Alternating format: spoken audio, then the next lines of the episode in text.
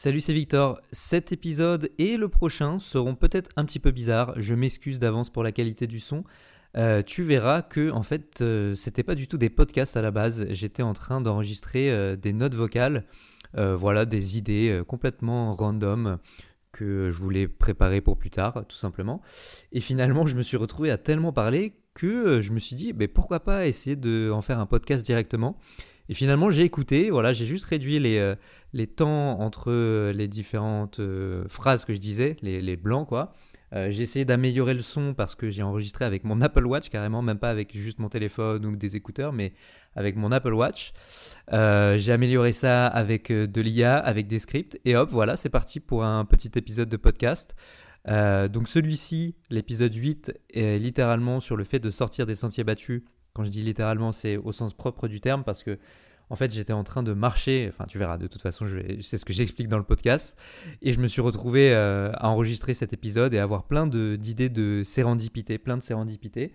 Euh, donc je me suis dit que j'allais le publier, tout simplement, voilà, c'est la fin de l'année, bientôt les vacances, bientôt les fêtes de Noël, on est à la cool.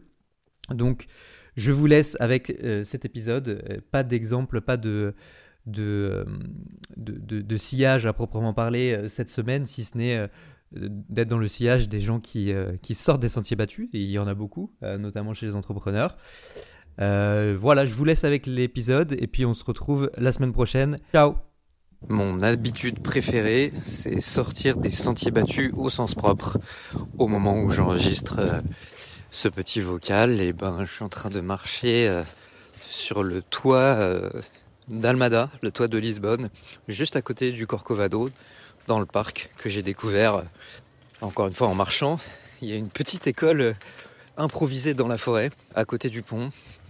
Et puis je note aussi que j'ai mis cinq semaines à découvrir ça, alors que j'étais tout stressé de ne pas trouver un endroit où il y a de la nature, où c'est un peu près calme à Lisbonne et tout. Finalement, un des meilleurs endroits avec euh, Ajuda, là où j'étais euh, la semaine dernière, bref, et là où euh, je m'installerai entre février et avril, et eh ben c'est ici, le deuxième endroit. J'ai cherché plein de, de quartiers, de parcs, de jardins dans Lisbonne même, mais finalement, c'était juste à côté de chez moi.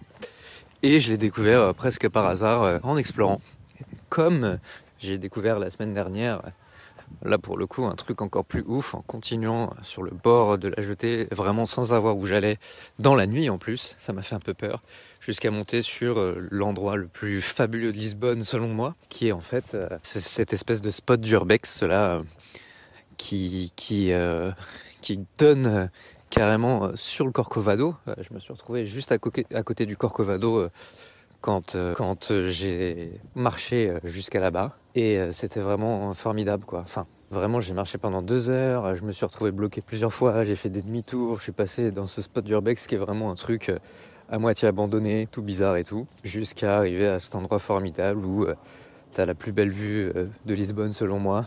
Bon, évidemment, je suis un peu biaisé, mais j'étais en pleine nature pour le coup. C'était c'était un, espèce de, chemin avec que des arbres autour. Le Corcovado juste au-dessus. J'ai des photos, je les mettrai peut-être dans la description de ce podcast qui à la base n'est pas un podcast et euh, la, vue sur le Corcovado et euh, sur le pont de Lisbonne avec toute la ville qui brillait la nuit. Donc c'était très inspirant, très enchantant et euh, en fait c'est sans doute l'une de mes meilleures habitudes déjà la marche en soi est une habitude absolument exceptionnelle. Il y a beaucoup de gens qui en font hein, beaucoup plus que ce qu'on croit mais Marcher 30 minutes par jour, c'est incroyable le nombre de bénéfices que ça peut avoir. Puis voilà, en plus là, moi je suis en train d'enregistrer un podcast carrément euh, en, marchant. J'ai pas de notes, j'ai pas mon téléphone, j'ai pas de micro, j'enregistre sur la montre.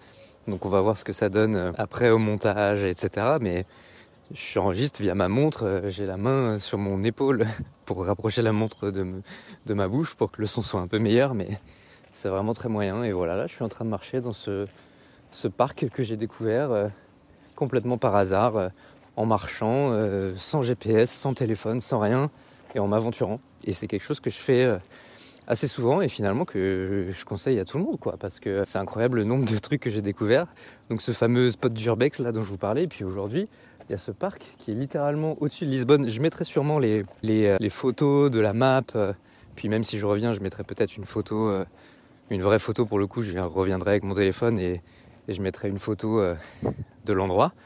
Là où je suis, en fait, c'est un centre équestre.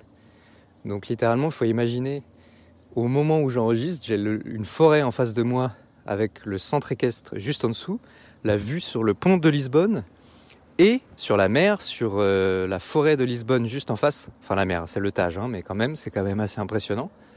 Le Corcovado, je disais, la forêt, les chevaux.